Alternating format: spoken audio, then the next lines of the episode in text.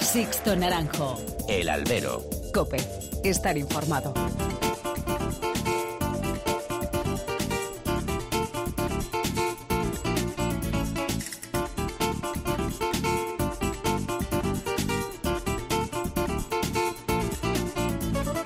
¿Qué tal? Muy buenas y bienvenidos a esta nueva emisión del Albero, a la cita con los toros que tenéis todas las semanas aquí en cope.es. Han recibido un cordial saludo de quien nos habla de Sixto Naranjo en nombre de todo el equipo que realiza este programa. Volvemos después de las fiestas navideñas y volvemos esperando que el 2019 sea mejor que el pasado año en el mundo del toro de momento ha vuelto a pasar y no es buena señal. Aquí nadie se menea, todo está paralizado. Solo Pamplona anunciaba sus ganaderías. Sevilla, que solía felicitar las fiestas con su lista de hierros, este año ha invernado. La patronal de empresarios Anoet se reunió a finales de diciembre y su presidente, Simón Casas, dijo las mismas obviedades de siempre. Sacó a paseo las cuestiones que preocupan al sector taurino, pero que nunca se atreven a abordar. Otro invierno tirado por la borda sin ningún plan a corto o medio plazo que haga viables la gran mayoría de festejos taurinos. No ya recuperar plazas, al menos para no perderlas. En cuanto comience la temporada, cada empresario se dedicará a sus cuitas personales y a los carteles de sus ferias y nadie se acordará de cómo podría mejorarse el entramado empresarial taurino. Solo la Fundación del Toro de Lidia ha seguido trabajando en silencio y también en público. Se han reunido con políticos y se ha ganado un juicio al Ayuntamiento de Villena que corrobora que los consistorios locales no tienen competencia para torpedear o prohibir los festejos taurinos. Esa es la línea de trabajo y ese es el camino a seguir. Los frutos seguramente seguirán dando mmm, bueno, pues esos resultados próximamente y muy pronto lo veremos. Y en política, por primera vez en los 40 años del actual régimen democrático, los toros han sido punto de debate en una negociación para llegar a acuerdos entre partidos. Andalucía ha sido el terreno de batalla. Partido Popular y Vox acordaban incluir una ley de protección de la tauromaquia entre los puntos de su pacto. 2009 es año de elecciones autonómicas y locales y la tauromaquia, como solemos decir, se juega mucho el próximo mes de mayo. Muchas plazas, entre ellas las ventas en Madrid, van a depender del color político que deparen las urnas. Así que prevenidos quedamos. Comenzamos. Sixto Naranjo. El albero. Cope. Estar informado.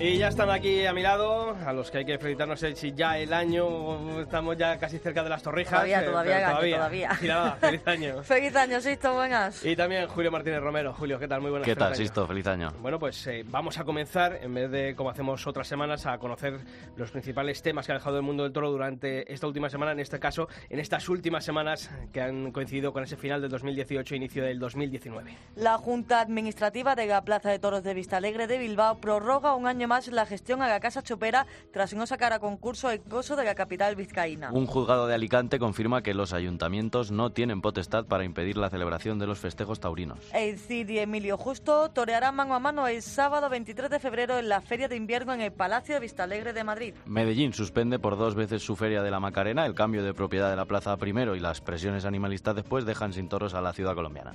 Ponce, Rocarrey, Hermoso y Ventura serán el eje de los festejos del aniversario de la Monumental de México. Y el Juli se ha llevado este fin de semana su séptima catedral de Manizales como triunfador de esta feria colombiana. Y seguimos con los apoderamientos. López Simón se ha ido con Diego Robles tras romper con Curro Vázquez. Simón Casas ha fichado a Toñete. Juan Ortega será apoderado por Roberto Piles y Joseguito Adame por Marcos Sánchez Mejías. Bueno, pues eh, intenso han sido estas semanas en, en ese capítulo de apoderamientos. Y también, como todas las semanas hacemos, abrimos canales de comunicación entre vosotros y esta redacción. Lo podéis hacer a través de mails y de las redes sociales, Pilar. Pues empezamos con los eh, correos, eh, albero.cope.es, toros.cope.es, en Facebook muy fácil, nos buscáis como Albero Cope y en Twitter arroba Albero Cope. Bueno, pues hemos querido mm, preguntar estas últimas semanas, bueno, ¿qué le pedían ¿no? a este 2019 los aficionados a esta nueva temporada, Julio? Pues Mario Castillo, el primero, dice que por fin los toros deje- dejan de ser objeto de disputa política y bueno, lo que quiere es que no se nos tenga siempre en el punto de mira. Santiago Montero comentaba que los empresarios le echen imaginación a los carteles y den paso a nuevos toreros. Y por último, Sonia Rubio decía que ojalá veamos más ganaderías y más encastes en el ruedo porque la diversidad debería ser obligatoria en todas las ferias. Pues esos son vuestros deseos para el 2019. Os seguiremos leyendo. Yo te lo digo cantando, te lo digo bailando. y te lo digo cantando las penas que estoy llevando yo.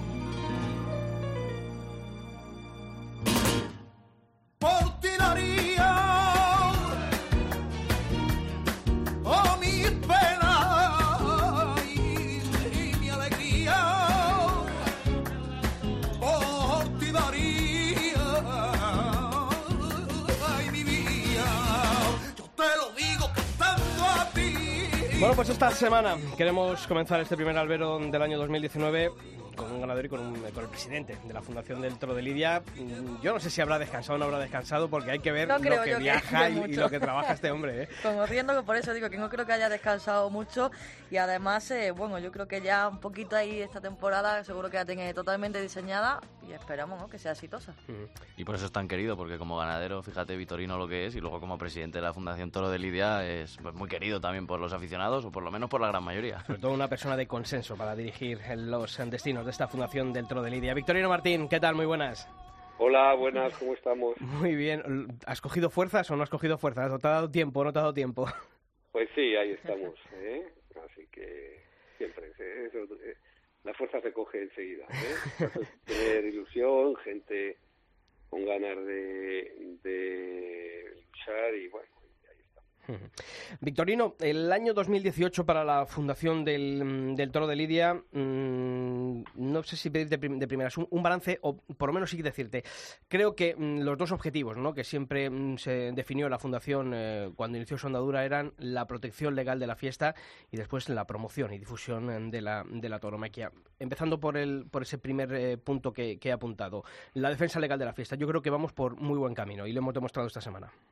Pues sí, yo creo que ha habido dos sentencias recientemente que son que, son definitivas, ¿no? Que son la sentencia de la corrida a la Balear, que ha sido un parapalo tremendo a, a todos los dirigentes eh, baleares que querían coger un atacujo para para perjudicar a la celebración de espectáculos taurinos en las islas y por supuesto lo de Villena ha sido muy esclarecedor porque ha dejado de una forma clara y tajante, eh, recogiendo toda la jurisprudencia que había anteriormente con respecto a este tipo de sentencias, diciendo que la fiesta es eh, patrimonio de todos los españoles, que es un, es un bien que deben mm, proteger nuestros dirigentes independientemente de sus gustos o sus aficiones, y que incluso hablar que incluso eh, no pueden, por mucho que lo tengan incluso en sus programas electorales, que sus gustos, todo,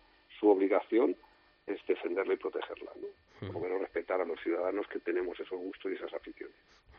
Por eso digo que el, flanco de la defensa legal de la fiesta va por muy buen camino y ya más de uno se lo va a tener que pensar cada vez que, que intente ¿no? el, torpedear o, el prohibir un festejo taurino, sobre todo a ese nivel eh, municipal, ¿no? que es lo que nos ocupaba en estas, en estas sobre todo en la sentencia de, Villena. Eh, pero hay que seguir trabajando, ¿no? porque yo creo que un primer paso eh, también ¿no? para- que acompaña a esta defensa legal y sobre todo porque lo estamos viendo, ¿no? todo al final eh, gira alrededor de, de la política. En estas últimas semanas os habéis reunido eh, varios miembros de, la Fundación del Toro de Lidia con el eh, Grupo Popular en el Congreso, con Dolores Montserrat. Eh, ¿Hay más contactos con más partidos políticos, Victorino? Sí, puedo decir que también hemos tenido contactos con miembros del Partido Socialista, que hemos estado reunidos con, con el vicepresidente de gobierno, con Ábalos. Que, yo creo que la fiesta no es de nadie eh, y es de todos, es del pueblo español y es un patrimonio no solo de España, es un patrimonio, lo que pasa es que todavía no hemos conseguido que eso eh, se, se reconozca, pero es un patrimonio cultural inmaterial de la humanidad. El principal exponente es España y otros muchos países y nuestra obligación es pelear por, por este patrimonio que es de que, que no es solo nuestro que tenemos la responsabilidad de conservarlo ¿no? y lo que sí está claro es que no tenemos que permitir que la politicen no porque eh, si en algo se caracteriza el rito sacrificial del toro es que aquí no no hay ni ideas políticas ni hay estatus sociales aquí al final eh, somos gente que vamos a disfrutar, que vamos y además la fiesta lo que hace es eso, nos iguala a todos. Eh, yo conozco miles de personas y no sé si son de izquierdas, si son de derechas o que sé, si son buenos o malos aficionados. ¿eh?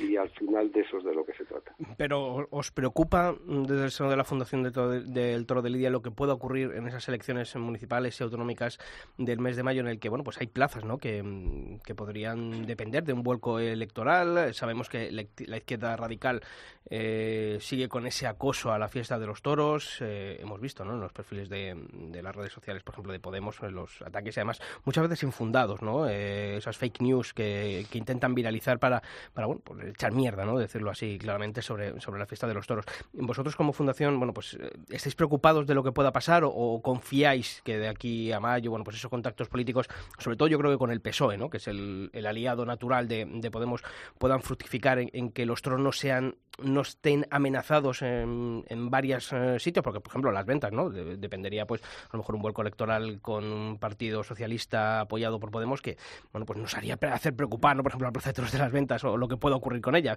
¿Desde la Fundación tenéis esa preocupación o, creéis que se puede trabajar todavía en, bueno, pues en, algo positivo?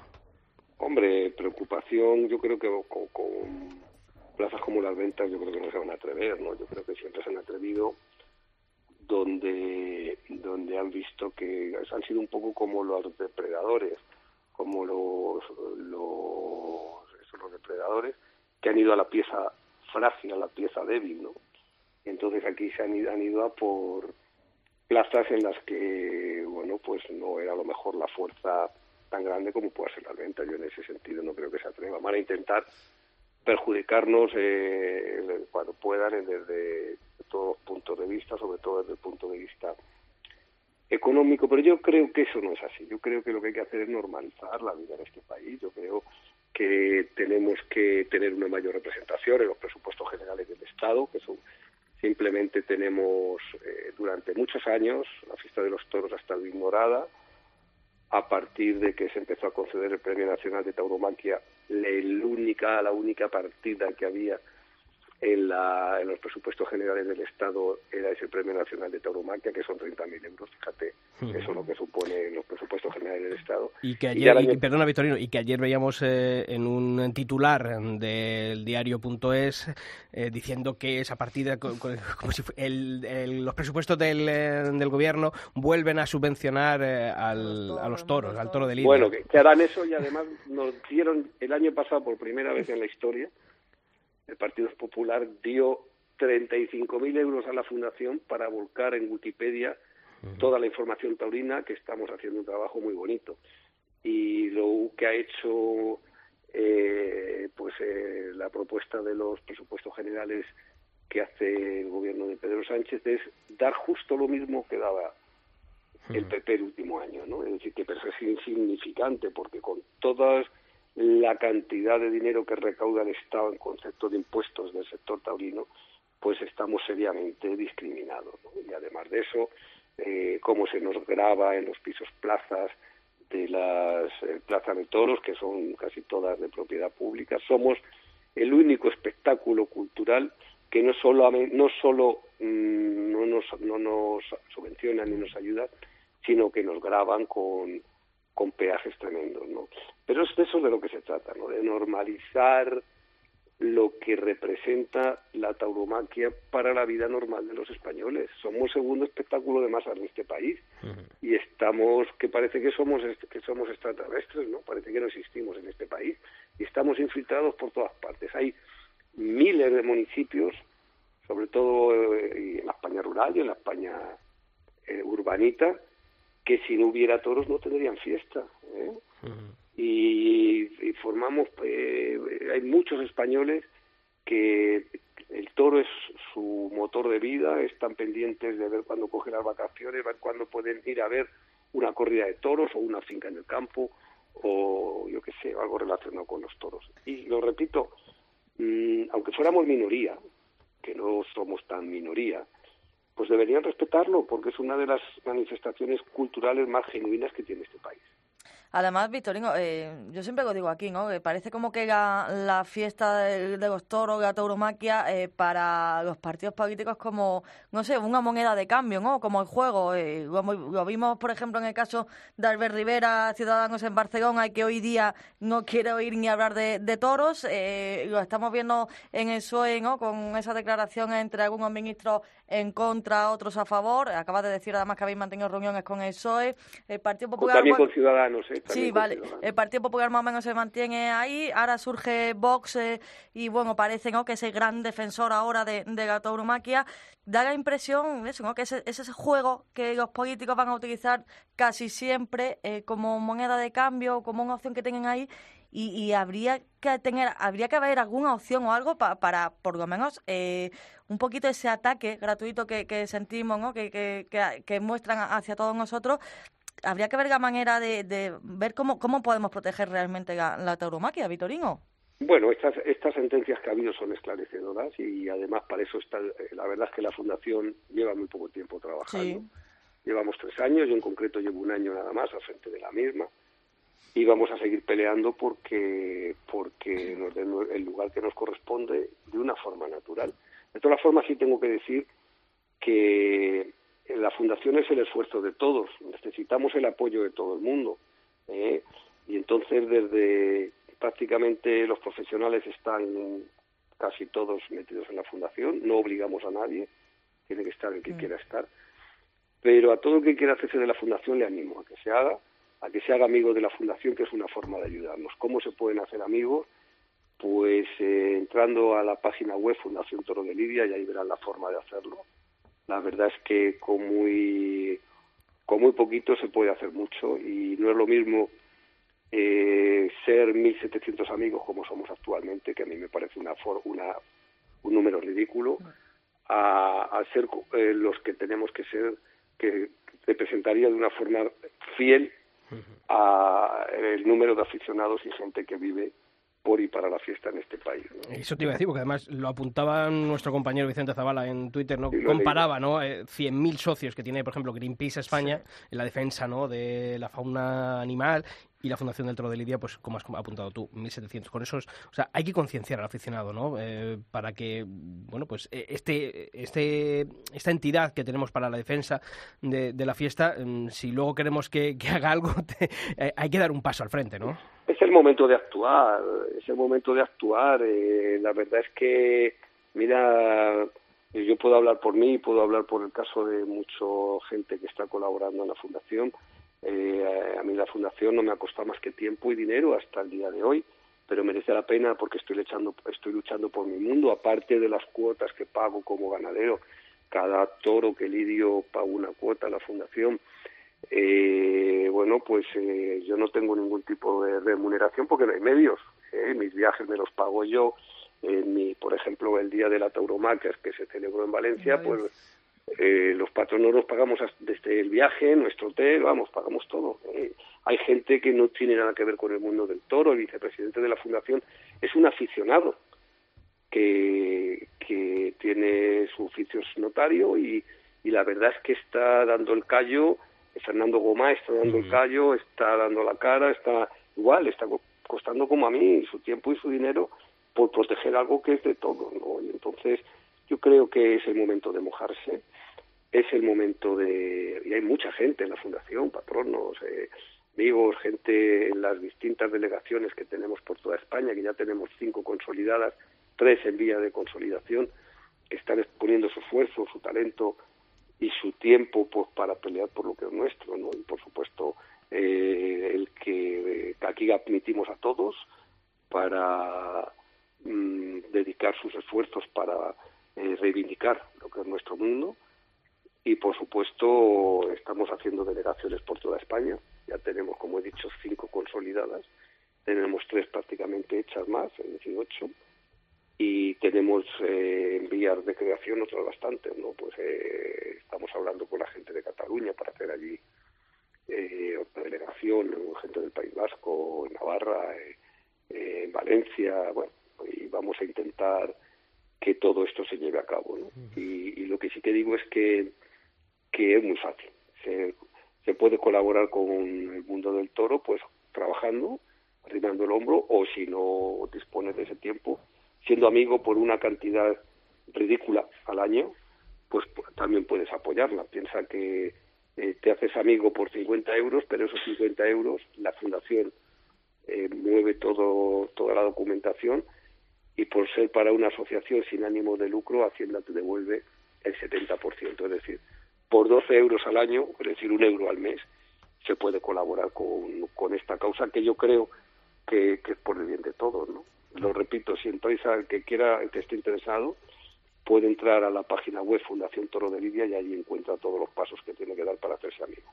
Vitorino, buenas tardes. Siempre que, hablamos con, con, alguien de la Fundación del Toro de Lidia, como, como tú que eres el presidente o como con Chapu que es portavoz, siempre hablamos de la labor que hace de promoción y difusión, que a la vista está que, que está dando resultados, pero sí que es cierto que los aficionados, y yo creo que por ahí va por lo que no hay más socios, es que casi le suplican a, la fundación, y yo creo que aquí hablo en nombre de muchos oyentes, que, se metan también en temas internos de la fiesta, temas como estos recientes que ha habido de, corridas completas positivas por afeitado, corridas de figuras, que yo creo que hacen más daño al toreo que lo que la decisión autoritaria que pueda tomar un alcalde prevaricador. Entonces, ¿puede ser uno de los objetivos de la fundación para este año meterse ahí o no se contempla? Bueno, yo, yo te voy a contestar con una frase que dicen los mexicanos, y desde que se inventaron las excusas se acabaron los pendejos. Es decir, hay mil excusas para no hacerse amigo de la fundación. Y en mil, muchas. Eh, pero esa no es la realidad. Es decir, yo puedo decir mil cosas para no comprometerme, ¿no? Siempre lo hemos dicho muy claro, la fundación es la casa de todos.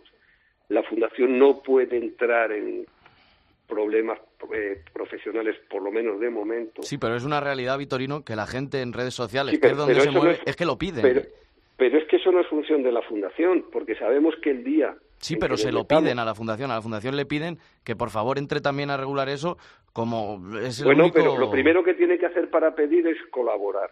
Aquí es que piden mucho pero colaboran muy poco. Es decir, como yo siempre he dicho que este es un problema que tiene este país, que hablamos mucho pero hacemos muy poco, ¿no? Yo puedo decir mil excusas, cien mil, para no colaborar en algo. ¿eh? Cuando me levanto por la mañana puedo decir, ah, fíjate qué hielo hace, el sol, mil excusas.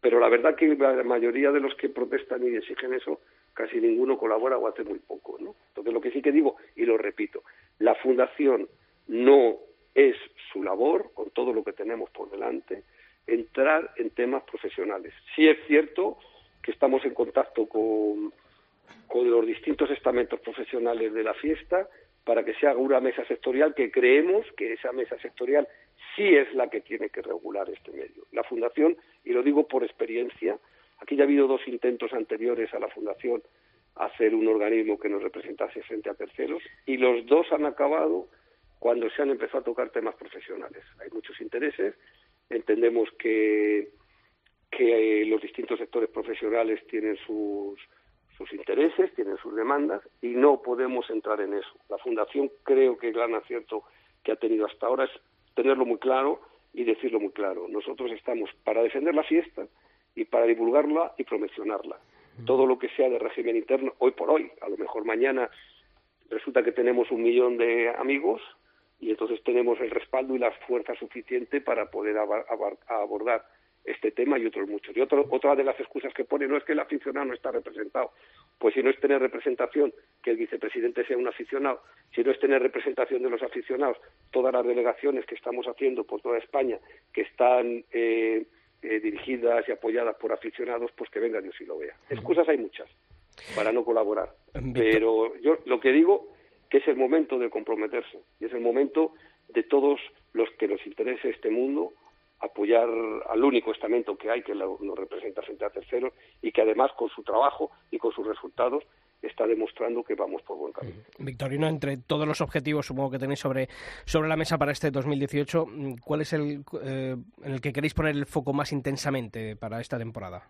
No podemos elegir, la verdad es que lo que no se ha hecho en 50 años, que no se ha hecho en el mundo del toro, no lo puede hacer la Fundación con una varita mágica en un año. ¿eh? Y, repito, y más con los medios que tenemos. Tú piensas, mira, una de las cosas que hemos visto, porque hemos investigado muchas, eh, lo primero que hizo la Fundación, eh, cuando se creó, fue hacer, fue hacer un estudio DAFO, que es un estudio DAFO, pues estudiar nuestras fuerzas, es decir, las fuerzas que teníamos y un poco nuestras, nuestras deficiencias, ¿no? Y entonces vimos, y una de las cosas que hemos estudiado, es las organizaciones, ¿quién quién, ¿a quién tenemos enfrente? ¿no? Bueno, pues para que os hagáis una idea, en el mundo hay más, más de 100 asociaciones que se declaran antitaurinas. De esas 100 asociaciones, solamente las 10 más potentes manejan un presupuesto anual cada una superior a los 50 millones de euros. Es decir, que tenemos, el presupuesto nuestro es de poco más de 200.000 euros al año, que vamos, que es, irrisorio frente a lo que estamos peleando y frente a lo que nos enfrentamos. Entonces, eh, tenemos muchos frentes abiertos. Abiertos un frente que es la recuperación de plazas eh, que han dejado de dar toros en los últimos festejos taurinos en los últimos años. Y ese es uno de los de los frentes que queremos pelear. Tenemos el frente abierto de la relación con el mundo político, pues para que vean que no somos extraterrestres, que somos ciudadanos normales y que además para hacerles ver la importancia que tiene el sector taurino y la importancia desde todos los puntos de vista, cultural, económico, social, medioambiental, eh, genético, eh, etcétera. Bueno, tenemos abierto todo lo que son las asociaciones taurinas universitarias, tenemos abierto el tema de las delegaciones mm, eh, de las delegaciones provinciales por toda España.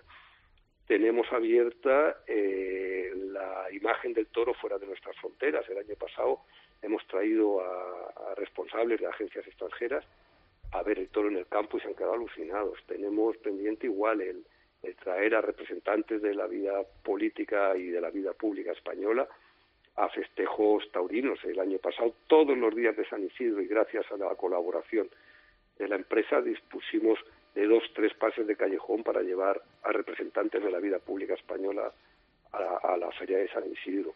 Son muchos frentes. Y además los que, los, la defensa jurídica, la defensa jurídica. No podemos relajarnos solamente con uno. Tenemos que, que con los medios que tenemos, que ya repito, que no son excesivos, pues que tenemos que pelear y hacer frente a todos los retos que tiene pendientes el mundo del toro y por supuesto también tenemos pendiente y que nos gustaría el que el sector profesional cree la mesa sectorial en la que se diluciden y se discutan todos los problemas que tiene la fiesta de puertas para adentro. Pues todos esos son nuestros retos y contamos con muy poca gente. Pero bueno, yo pienso y soy optimista, creo que cada día seremos más. Creo que resultados como este de Villena, como este de Baleares, eh, resultados como, como las delegaciones que tenemos, eh, pues todos estos resultados que estamos obteniendo, pues cada día se irá convenciendo más gente, cada día eh, se concienciará a la gente mucho más y yo creo que al final estamos convencidos de que cuando eh, todo el, el, conjunto de delegaciones que queremos realizar por toda España eh, al final será uno de los movimientos sociales más importantes que tenga este país. ¿Por qué es así? Porque el aficionado a los toros es muy numeroso, lo que pasa es que es un poquito vago, es un poquito lento, es un poquito perezoso, ¿no? Pero nosotros no vamos a desistir, vamos a seguir peleando, vamos a seguir reivindicando nuestro mundo y les vamos a ir animando primero con nuestro trabajo y con nuestros resultados y si hace falta hasta con nuestros pequeños tironcitos de orejas y yo estoy seguro que al final vamos a ser multitud. Pues sí, yo creo que los logros eh, se han conseguido y mm, seguramente dentro de muy poco vamos a ver alguno más que, seguro que va a ilusionar a, más de uno. Victorino, otro frente tuyo en este caso, eh, no menos importante porque es, es, tu profesión, la de ganadero. Eh, bueno, pues Victorino Martín, eh, comenzáis el año con la ganadería, creo que en Vista Alegre, ¿no? Con los dos toros en esta feria de invierno, en ese mano a mano. Volvéis a Madrid por el Domingo de Ramos, como estos últimos años. Y sobre todo la gran novedad del principio de temporada es la vuelta a la feria de fallas, ¿verdad? Pues sí, mira, tanto venida Ramos como venida Vista Alegre son dos apuestas fuertes y, además arriesgadas que venimos haciendo ya durante varios años, ¿no? Porque creemos que tanto eh, Ramos como Vista Alegre hay que reivindicarlas. Son, eh, sería importante que Ramos en Madrid se consolidase y también es muy importante que una plaza como Vista Alegre pues siga dando toros con regularidad como está ocurriendo en los últimos años. Estamos muy ilusionados, seguimos apostando fuerte, estamos muy contentos, tenemos una camada importante, debemos lidiar también en Francia eh, sino en todas, en las principales plazas de primera. Volveremos, si Dios quiere, a plazas que ya son clásicas de nuestra ganadería, como Bilbao, como Sevilla, etcétera, etcétera. Y como tú muy bien dices, volvemos a Valencia, después de unos años sin lidiar en fallas y estamos muy ilusionados. La verdad es que la temporada pinta bien y nosotros pues estamos ya trabajando eh, también en el campo y además tengo que decir que tengo un gran equipo, desde mis hijas que me ayudan en mi labor en el campo, pasando por todos mis trabajadores, mayoral, encargado, todos están ayudando y estamos muy contentos de, de cómo se están haciendo las cosas y somos muy optimistas al resultado de la próxima temporada. Y a mí siempre me gusta preguntarte, porque le tengo mucha fe a eso, ¿cómo va lo de Monteviejo y lo de Toros de Urcola? Vamos a ver, el año pasado vimos alguna novillada de, de Monteviejo, recuerdo una en eh, aquí en Villaseca, que sale, sí, sí, que la vi, hubo también otras de, de buen juego. ¿Vamos a ver algún encierro más este año de, de Monteviejo? Bueno, sí, eh, la verdad es que estamos muy contentos. Llevamos, fíjate, en la ganadería el tiempo pues es, es una quimera, ¿no? Como decía don Celestino Cuadri, con muy buen acierto la ganadería con suerte es para los nietos. ¿no? Entonces, nosotros llevamos más de 20 años trabajando con Monteviejo, no paramos de trabajar. Este año hemos incorporado una parte de, de encaste de gavillar que, que nos ha venido muy bien, que da la parte, una parte de lo que era de caridad cobalera. De nosotros ya teníamos una parte, teníamos una cuarta parte de lo que había sido la ganadería de don Francisco Galache de Hernandinos. El año pasado ya, ya llevamos varios años eh, con muy buenos resultados. Solo lidiamos novilladas, ¿eh? pero estamos muy contentos. La de Villaseca de la Sagra, siendo una novillada muy buena, no fue la mejor del año pasado. Lidiamos festejos muy importantes en Casa Vieja y en otras plazas del Valle del Terror. Y este año sí que yo creo que volvemos a, a Villaseca y vamos a lidiar en Cerez también, que es una plaza donde se aprecia mucho eh, pues eh, el juego de los animales eh, del toro, y pinta muy bien también. La verdad es que vamos despacito, pero con paso firme.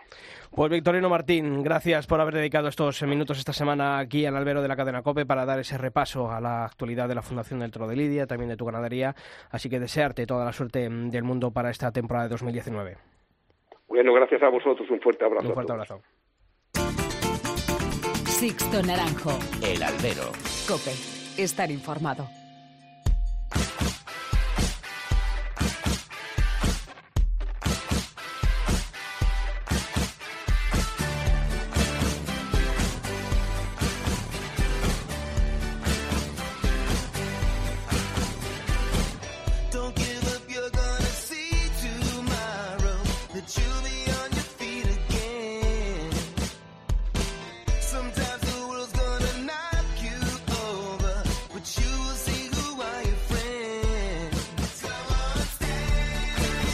Y ya, sabéis que como todas las semanas eh, no descansamos nunca aquí en cope.es y que actualizamos nuestra web, os recuerdo la dirección www.cope.es barra toros. Y que la actualizamos con todas las noticias que deja la actualidad del mundo del toro. Y ese repaso a esas noticias más importantes de estas últimas semanas lo vamos a comenzar en Bilbao, donde la Casa Chopera va a continuar un año más, Pilar. Pues en este último año se ha abierto un proceso administrativo para la adjudicación de la Plaza de Toros, pero ante la complejidad de ese proceso, la Junta ha decidido la prórroga de un año más del contrato actual de gerencia. La decisión se ha tomado para asegurar la organización y la celebración de la Feria Taurina de 2019, según ha informado la Junta Administrativa. Pues allí también es otra plaza que va a depender del próximo futuro, del color futuro del Ayuntamiento de Bilbao, efectivamente. Y hemos hablado de ello, Luis Alegre. El madrileño Palacio Carabanchelero ya tiene los carteles de su nueva feria de invierno. Sí, Julio. dos festejos que este año se celebran los días 23 y 24 de febrero. El primero, el del sábado 23, es un desafío ganadero con tres ganaderías, Pitorino Martín, Parlade y Puerto de San Lorenzo, para el CID y Emilio de Justo en un mano a mano. Y al día siguiente, el domingo 24, pues un concurso de recortes. Y nos vamos hasta la América Taurina, en Colombia, en Medellín. Se han quedado sin feria por dos veces en el último mes, Pilar. Un cambio en la propiedad del coso dejó por primera vez sin carteles al coso de la Macarena. Después hubo un segundo intento de la mano de la empresa mexicana Casa Toreros, que programó tres corridas de toros con la presencia destacada de Ponce y de Roca Rey.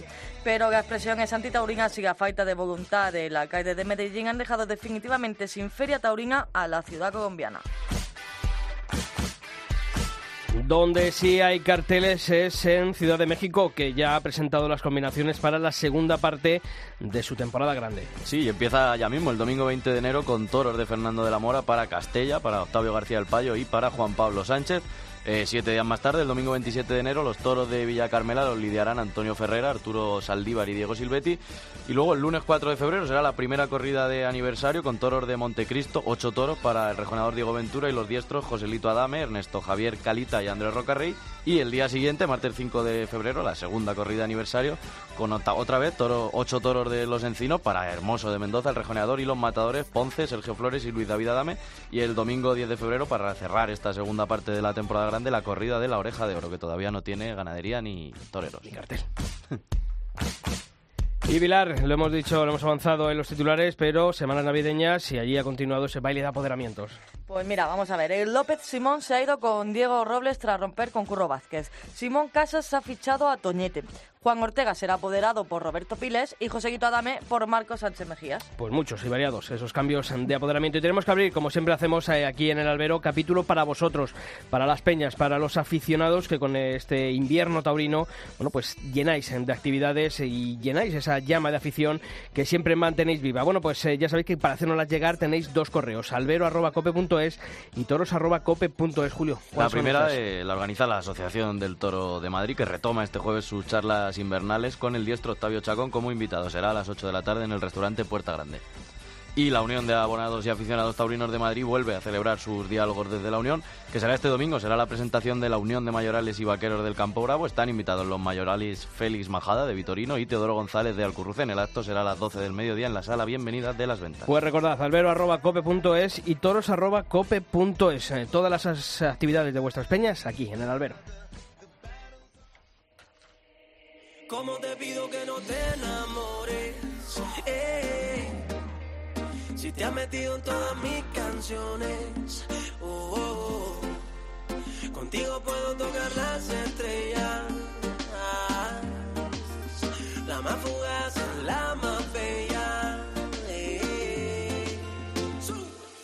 Tal vez la vida demasiado corta, o es que el tiempo a tu lado pasa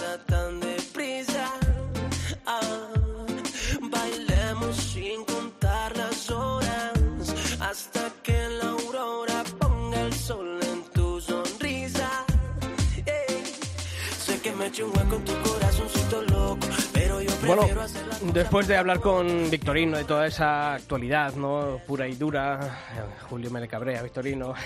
Pero, ¿Qué, se ocurre? Pero, oye, os voy a preguntar, ¿vosotros de pequeño jugabais al toro? No, imagínate. Sí, con los, algún tenedor, y algún cuchillo, algún trapo roto. Me trapo de... se acordará. pues vamos a hablar de, de un eh, pueblo mm, de Badajoz, Esparragosa de Lares, que, bueno, pues mm, se descolgaba con una noticia que a mí me hacía mucha ilusión, ¿no? Allí han inaugurado un parque infantil, pero no un parque infantil cualquiera, sino que aquello está mm, decorado y ambientado en los festejos taurinos, ¿no? Tanto, bueno, pues el, para con burladeros, para, como un festejo a pie, como esos barrotes que, simulan también en los festejos populares. Y yo creo que todos los que hemos jugado de pequeño al mundo del hemos deseado, ¿no? Nosotros me acuerdo que jugábamos con, con, pinzas y con los botes de tambores de, detergente de mi madre. Pues mira, ojalá hubiésemos tenido esto. Bueno, pues para hablar de este parque infantil tenemos al alcalde de Esparragosa de Lares, a Fernando García. Fernando, ¿qué tal, alcalde? Muy buenas. Hola, muy buenas tardes. Bueno, oye, mm, mm, ¿ha jugado usted ya en el parque o, no? Por supuesto. y habrá llevado a sus pequeños, ¿verdad?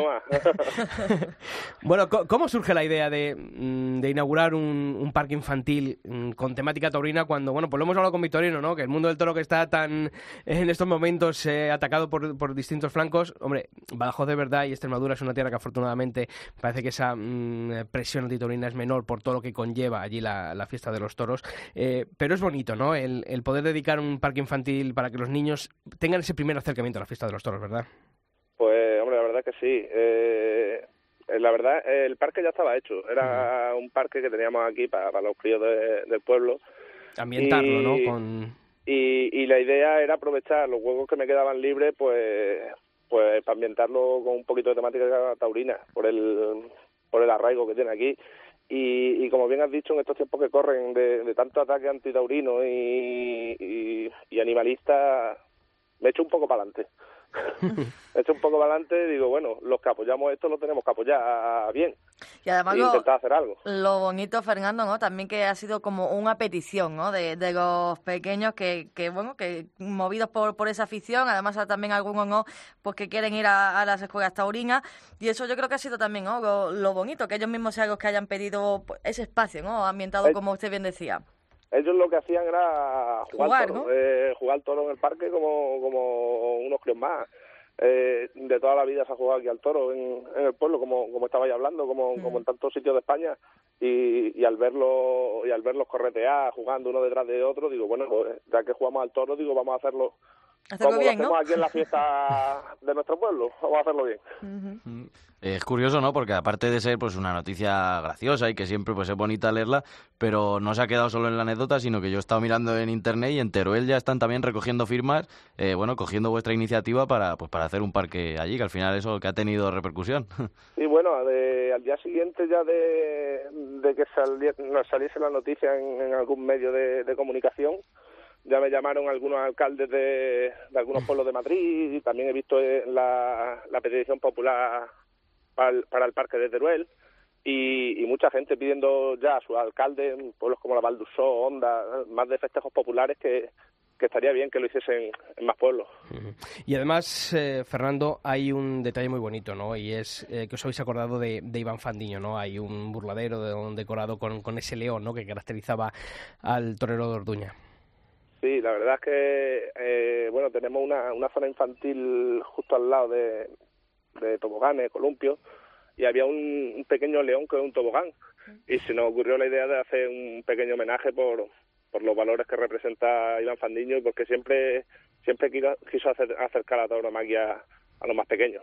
Eh, eh, también hemos podido ver ¿no? que los niños tienen sus capotes, sus muletas, que también está el toro. Eh, ¿Habéis tenido algún tipo de ayuda? Eh, ¿Esto lo, lo ha No, hecho no, el no, no. ayuntamiento? ¿Cómo, ¿Cómo ha sido pues esto, de tener los trastos y de tener ese toro y poder jugar? Eh, los carretones que tenemos son de la Peña Taurina. Aquí hay una Peña Ujú. Taurina que, que le gusta hacer o bien en la Feria de Mayo en la, o en la fiesta de agosto un pequeño encierro infantil o un toro embolado o alguna cosita de estas.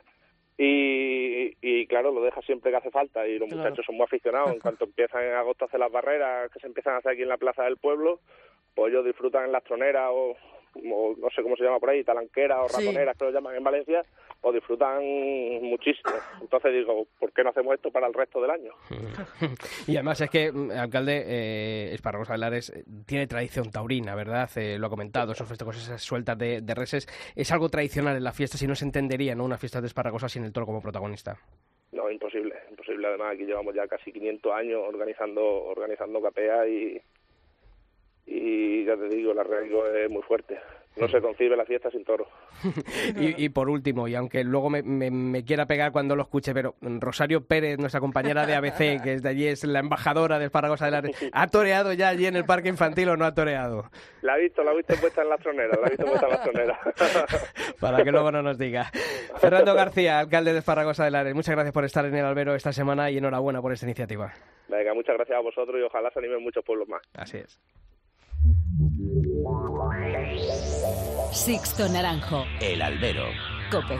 Estar informado.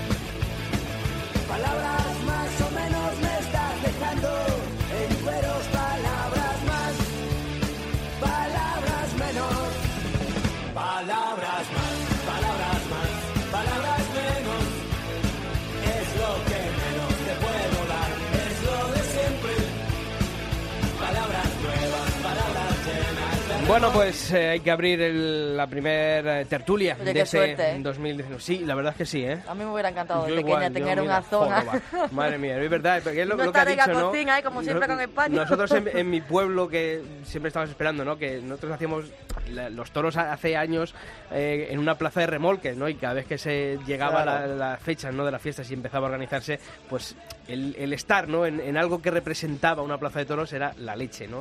Y bueno, pues yo creo que... En Albacete tenemos la fiesta del árbol, que es un parque taurino con burladeros, pero es para que entrenen los toreros de, de Albacete, pero al final los niños lo ven y también preguntan, oye, ¿eso claro. qué es? Es verdad, es verdad, porque fíjate, ¿quién hubiese tenido ese parque, como dice Pilar, de pequeños, que hubiésemos disfrutado? Y a lo mejor aquí había salido algún, do- algún torero, ¿Quién Julio se quedó en el camino, pero ahí seguimos. Bueno, pues como decimos, hay que abrir este eh, primer eh, tiempo de análisis aquí en el albero. Nos acompaña por el momento nuestro compañero de Coputrera, Manuel Viera. Manuel, ¿qué tal? Feliz año también a ti. Hola, buenas tardes. Os veo hoy muy contento, muy optimista por este comienzo de la temporada. ¿eh? Eso pasa. Luego, cuando empiecen dos o tres días, los toros ya empezamos a, a desilusionarnos como siempre. Bueno, Manuel, eh, mm, eh, en Sevilla, mm, lo decía yo al principio en el editorial, ¿no? Este año no ha habido crisma con eh, ganaderías. Eh, ¿Ahí ha invernado la gente? Así es, así es, así es. Este año, tú sabes que, que, que tiene la costumbre la empresa Pajés desde hace años de, felicitar a sus abonados las Pascuas con, con el listado de las ganaderías que se van a lidiar durante el abono, durante la temporada. Y este año pues ha mandado a los abonados y también a los medios acreditados pues esa esa felicitación pero con el DVD solamente del resumen de la temporada. La, la, lista pues ha quedado. Yo creo que es que como este año pues hay tiempo suficiente para la organización de la feria puesto que la feria de abril se va a celebrar en el mes de mayo pues eh, todo va muy paradito y incluso, incluso en tertulias e incluso en todos los mentideros taurinos de Sevilla pues se habla muy poquito todavía de lo que puede suceder y lo que se, y lo que se está cociendo eh, en Pajés, en la calle Adriano, con lo cual pues hay ganaderías vistas, eh, parece ser que, que lo tienen prácticamente ya hecho el de ganaderías, pero lo que es oficialmente todavía no ha dicho nada la empresa, ¿no? Y en cuanto a los toreros, pues tampoco tampoco se puede decir que, que va a ser una feria muy distinta a, la, a- estas últimas, pero pero serán Sota, Caballo y Rey como siempre, los carteles más rematados y quizás muy poquito, muy poquito espacio, muy poquito sitio para esos toreros que, que se merecen verdaderamente pues estar en Sevilla, ¿no? Y sobre todo por lo que han hecho la temporada anterior. Pero bueno, es un poco, y ya ahora os invito a Pilar, a- también a ti, a, Julio, un poco el, el reflejo, ¿no? De otro invierno más. Otro Sí, invierno pero- más en el que mm, parece, pero ¿no? Por lo menos la sensación que te queda es No, hombre, eso que aquí, eh, bueno, pues eh, paramos, cerramos por vacaciones, pero claro, unas vacaciones que, que ni un maestro de escuela, porque... Pero siempre lo decimos, ¿no? Es decir, cuando llega ese parón, a ver si aprovechan, aprovechan y, ¿no? y incluso pa- pues parece que vamos a, a- hacia atrás, ¿no? Porque fíjate, siempre Sevilla, la primera en adelantar, como bien estabais contando ahora, ¿no? La ganadería de la feria, este año encima no tenemos ni, ni esa ganadería, ¿no? Por muy tarde que sea Manolo la feria este año, pero mm, yo- siempre ha sido, ¿no? Sevilla la, la primera en, en conocerse. Mm. Sí, Yo sí, qué sé, pero- es pero Ahí que- está, ahí está Pamplona, que es en julio Claro, y ya tiene y ganadería. Por eso te digo, que ¿no? prácticamente lo tiene hecho también, ¿no? O sea que, pero esta idiosincrasia que tienen aquí en Sevilla de, de hacer las cosas a partir de, de que pase las Navidades, a partir de las Pascuas y el inicio del nuevo año, pues este año pues parece ser que se retrasa por eso, ¿no? Por- porque porque la presentación de los cuarteles que siempre se han hecho a mediados de febrero, como máximo a finales de febrero, pues pues este este año pues parece ser que, que hasta hasta bien entrado marzo pues no se va a hacer, ¿no? Incluso fíjate, ¿no? Sigue todo su curso normal en cuanto a lo que son pues toda la parafernalia de- del inicio de la temporada en Sevilla, ya lo, la maestranza pues ha dado a conocer quién quién va a ser el pregonero eh, de, de la Real Maestranza de Caballería, me refiero, el pregonero de, de la feria eh, y el compañero nuestro de, de ABC, Alberto García Reyes, y, y sobre todo también estamos a la espera de que se presente el cartel que va después a, a- a- va a, sobre todo a embellecer ¿no? lo que son toda toda la cartelería de la feria y sobre todo las combinaciones que también es obra de la Real Maestranza de Caballería. Todo eso está a punto de caer lo que no ha caído todavía pues ha sido pues eso la lista de ganadería y sobre todo lo que se avecina que tampoco os digo que es una cosa extraña porque va a ser pues lo de siempre, ¿no? Eh, Van a estar los que tienen que estar, van a estar las primeras figuras, el domingo de resurrección os los podéis imaginar, porque porque es claro, y entonces ahí puede cambiar uno u otro, va a estar el Rocarrey fijo, estará Manzanares y estará Morante, hoy si no está Manzanares pues estará de Juli, que, que, que se, se habla mucho sobre sobre eh, Juli, en, eh, porque en- en- además de que se lo merece, porque fue el que abrió la puerta del príncipe el año pasado, también no puedo poner por su aniversario. En fin, que, que esto, pues yo creo que en pocos días empezaremos ya a mover un poquito la sartén y a empezar a dar noticias de la a, a lo mejor sorprenden con un sorteo aquí como que ventas. No, No, no, eso para Sevilla me trae, que va, que va, que va, que va. Se va a poner un poco de emoción. Pero, y bueno, un, po- un poquito ampliando, Julio, eh, decíamos, el día, mm, a la última semana de diciembre, ¿no? Vimos esa reunión de Simón Casas a Noet, la incorporación de, de nuevos empresarios, ¿no? Que, que siempre se habían visto pues alejados. El caso de Maximino Pérez, ¿no? Que siempre había desconfiado de Anoet. Bueno, pues le han hecho subirse al carro de, de Anoet, también Alberto García de Toro Emoción, han entrado gente nueva en, en Anoet. Pero, bueno, más, más allá del discurso de siempre en el que decir hay que intentar eh, hacer viables los festejos taurinos, pero pero ¿tú crees realmente que hay eh, intención por parte de los empresarios de trabajar en ese sentido? O bueno, nos hacemos la foto y aquí ya cada uno a mirar su- sus ferias, sus carteles. Claro, ese es el tema y que a muchos empresarios luego les coinciden las ferias y unos quieren tener a un torero y, a veces luego también hay, muchas veces yo creo que ninguno tiene el valor de, salir y de verdad decirlo porque le puede traer también eh, consecuencias negativas a la hora de hacer carteles o de ciertos toreros que, tienen sus cachés y tienen sus historias y no quieren que les toquen su status quo porque están, están ahí muy cómodos. Pero bueno, igual que hablábamos también con, con Vitorino, que bueno, Vitorino di- dice que no, pero yo creo que al final el aficionado lo que espera es que de verdad haya alguna una entidad o alguna institución, sea la Fundación del Toro de Lidia, sea Noeto o sea alguna que esté por, por crear, que de verdad defienda también los intereses del aficionado porque lo pide y, se siente eso, lo siente desprotegido y más con las noticias que, que estamos viendo de las corridas positivo por afeitado y las noticias que vienen de América que eh, pocas son buenas. Sí, sí, no no, ninguna. y, y está ahí ese caso de, de afeitado que decías, ¿no? Pues ahí está, lo sacaban los compañeros del Confidencial, los del Bellosino, en un mano a mano que habían eh, toreado el Juli y, Y Ponce. y Ponce. Sí, Eh, luego además vienen de medios que no son taurinos, porque lees la noticia y en la redacción se nota que, que no hay conocimiento taurino como, como podemos tener aquí, de pues, más friki, por así decirlo. Y claro, muchas veces van casi también a hacer daño, porque mucha gente antitaurina también lo aprovecha como para decir, mira, encima ya es que ni siquiera son valientes, que, que, ¿sabes? que se aprovechan, aunque no Sí, sí, tengan no, no, idea, claro, pero claro, se aprovechan para hacer daño. Bueno, hay que saludar a nuestro compañero, se incorpora también a, a esta tertulia, Salvador Ferrer desde Cope Valencia. Salva, ¿qué tal? Muy buenas. ¿Qué tal? Muy buenas, Sisto. Yo creo que hay antitaurinos también en los hilos telefónicos, ¿eh? Seguro. Seguro. bueno, Salva, estábamos aquí hablando un poquito, bueno, pues de, de esa casta empresarial, ¿no? Un poquito otro invierno que parece que, que se nos va en blanco, ¿no? Que, que no hay un plan, se lo preguntábamos siempre, ¿no? Me acuerdo el año pasado a Nacho Lloret, que por estas fechas, ¿no? Fue o antes de Navidades o después de, del- de estrenar el 2018 que le decíamos, oye, ¿hay un plan a corto y medio plazo por parte de Anoet eh, para, bueno, dinamizar ese sector? Y, y él reconocía que no. Y yo creo que un año después seguimos en las mismas, ¿no? Porque más allá de ese discurso oficialista que comentábamos, ¿no? Aquí hay que abaratar costes, hay que hacer viables, hay que hablar con, la administración, pero pero no se ve, ¿no? No se ve voluntad de, de trabajo en, en esa línea. En absoluto, Sisto. Y no de un año, sino de toda la vida, ¿no? Que llevamos como periodistas o como aficionados. No hay, el sector no tiene una estrategia, no ha diseñado una metodología de trabajo, no ha encauzado con unos objetivos eh, a corto o medio plazo para poder alcanzar. Yo creo que el único plan es el de la desidia y el viejo dicho ese de que cartel en la esquina, olla en la cocina. No hay más. O sea, estamos como estamos y por eso estamos sufriendo tanto y estamos en manos de quienes estamos, porque si el sector fuera una industria fuerte, sólida, consolidada, con voz propia ante los medios de comunicación, con voz propia ante las instancias y administraciones públicas y políticas, pues seríamos un mundo pues muy parecido al fútbol y no tendríamos miedo de si en esta comunidad porque yo estoy convencido que la liga de fútbol profesional, los clubes de fútbol no tienen ningún miedo en que una comunidad autónoma cambie de color o no y nosotros sí, nosotros sí. estamos pendientes de a ver este con quién pacta, a ver si aquí no tal y esto es lo que no puede ser. Y al final bueno pues eh, yo soy muy siempre he sido muy optimista pero poco a poco me estoy haciendo eh, no no pesimista pero sí escéptico. Y yo por ejemplo Sixto fíjate la fundación del Toro de Lidia no en la que estamos yo creo que todos convencidos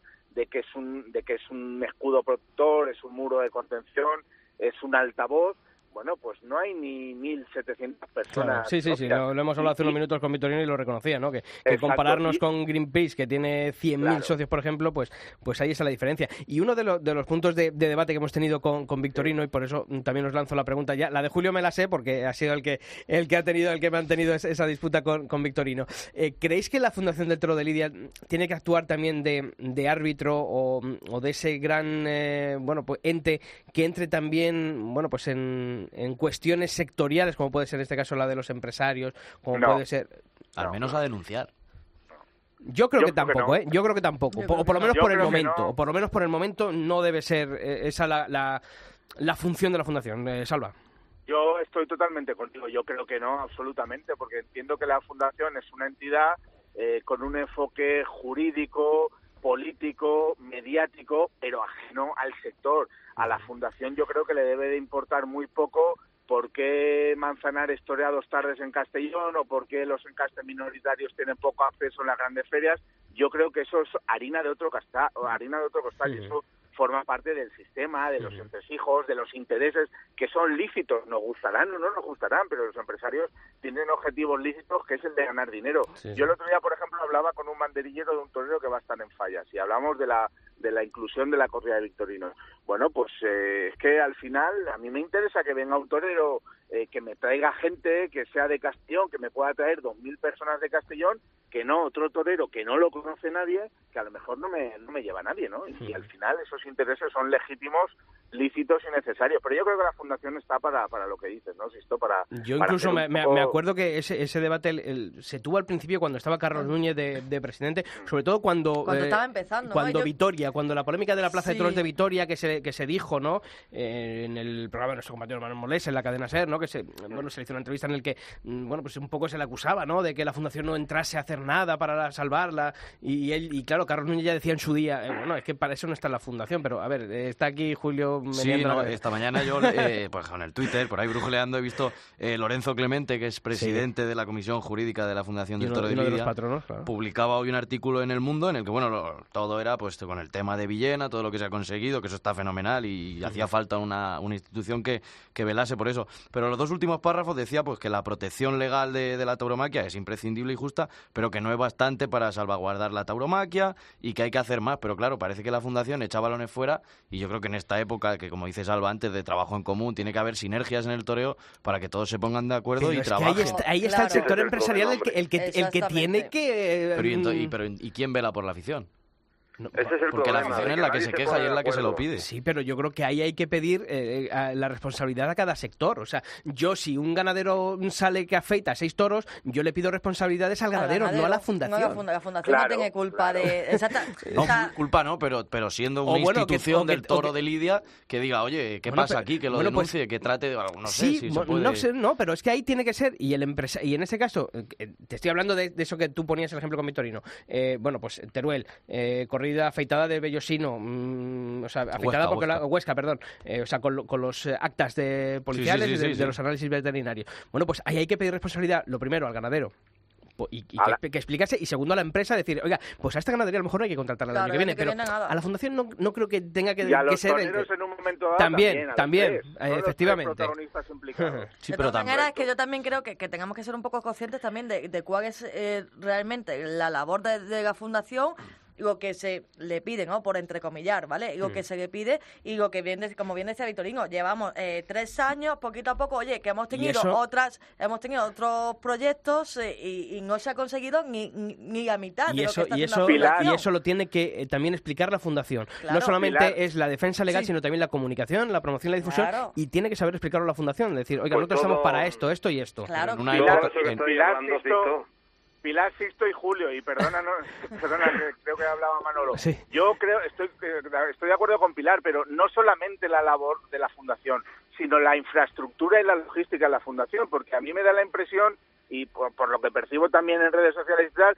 que al mínimo problema, pum, mencionamos a la fundación como diciendo, pum, ahí lo tienes, ahí tienes tú el trabajo. No, no, la fundación tiene un trabajo Por eso, concreto. eso es lo que me refiero, que es que Claro, decir, hay que saber muy bien y, y- y- Claro. y conocer bien eh, lo, lo que es el trabajo de, de la fundación. A partir de ahí, pues ya exigiremos, pediremos responsabilidades o lo que sea, pero tampoco que puede ser eh, en poco tiempo de, de formación que llevan. Que lo que está todo. Claro, exactamente, es que vamos a, vamos a centrarnos en unas cosas antes que en otras, yo creo, ¿no? Pero Vamos ha dicho, ha dicho Vitorino que si hubiese más socios, más dinero, que a lo mejor sí, sí entrarían. Y en esta época que Claro. vivimos de sinergias y de transparencias, cuando Pedro Sánchez coge el Falcon y luego es secreto de Estado y nadie se entera, pues pasa lo que pasa y la gente no confía. Si la Fundación del Toro de Lidia entrase, incluso denunciase a la ganadería o de verdad dijese, oye, esto no se tiene que hacer así, yo creo que la gente confiaría mucho más en la Fundación del Toro de Lidia. A lo mejor eh, se harían más carnet, más socios y a lo mejor ya ni siquiera haría falta que, que- que tuviesen que entrar en esos, en esos temas porque los toreros y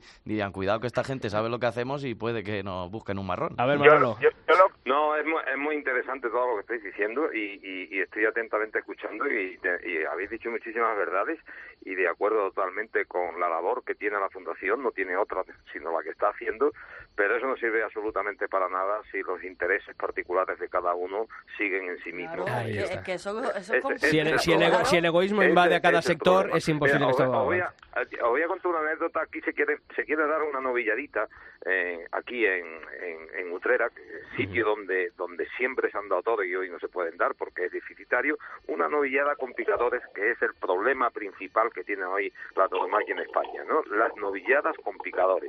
Bueno, pues en una novillada de picadores, dos chavales que, que darle una, una oportunidad para que puedan tirar para adelante, porque es imposible que la puedan dar, se le ha pedido a cuadrillas, se le ha pedido a picadores, a ver si es posible, si, si para dos chavales un mano a mano, pues un, un, eh, basta con un picador o dos picadores para los cuatro, que no tengan que salir cuatro, basta a, a lo mejor con una cuadrilla en que pueda tener cada cuadrilla uno o con dos, dos subalternos puedan hacer esa labor, total, todo en lo posible para que la fiscalidad de gasto pues venga menos, ¿no?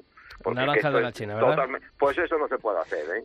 Eso, la asociación de, de picadores dice que la media de la China, que ellos son tantos y son tantos, eh, la asociación de banderilleros dice exactamente igual, que tantos y son tantos, y así sucesivamente. Y esto, mientras cada uno, que es muy lícito, ¿eh? antes lo decíais por ahí, es muy lícito que el empresario esté ahí para ganar dinero, evidentemente. No, no, sí, es su función, es su función. Claro. Pero, Es su pe- función. pe- pero, pero claro, eh, tiene que haber altura de miras por parte de todos los claro, sectores es que si no- para si no, intentar eh, arrimar cada uno su hombro. Pero es que, y- es que vamos a ver, también estamos pidiendo una cosa, es decir, que entonces tenía que haber una asociación que controlara eh, los- las tiendas del barrio, otro que controlara las lonjas. Es que, vamos, es que también, yo creo que a veces mm, también nos extralimitamos un poco, ¿no? A mí, a mí lo que, sí, yo coincido también Hombre. con Manolo. A mí, lo, a mí lo que me frustra y me decepciona de la fundación es un problema ajeno a ella y es que son 1.500 que debería estar colapsada por todos y absolutamente todos los profesionales del toro y yo ahí sí que excluyo de todas, todas al aficionado. Yo al aficionado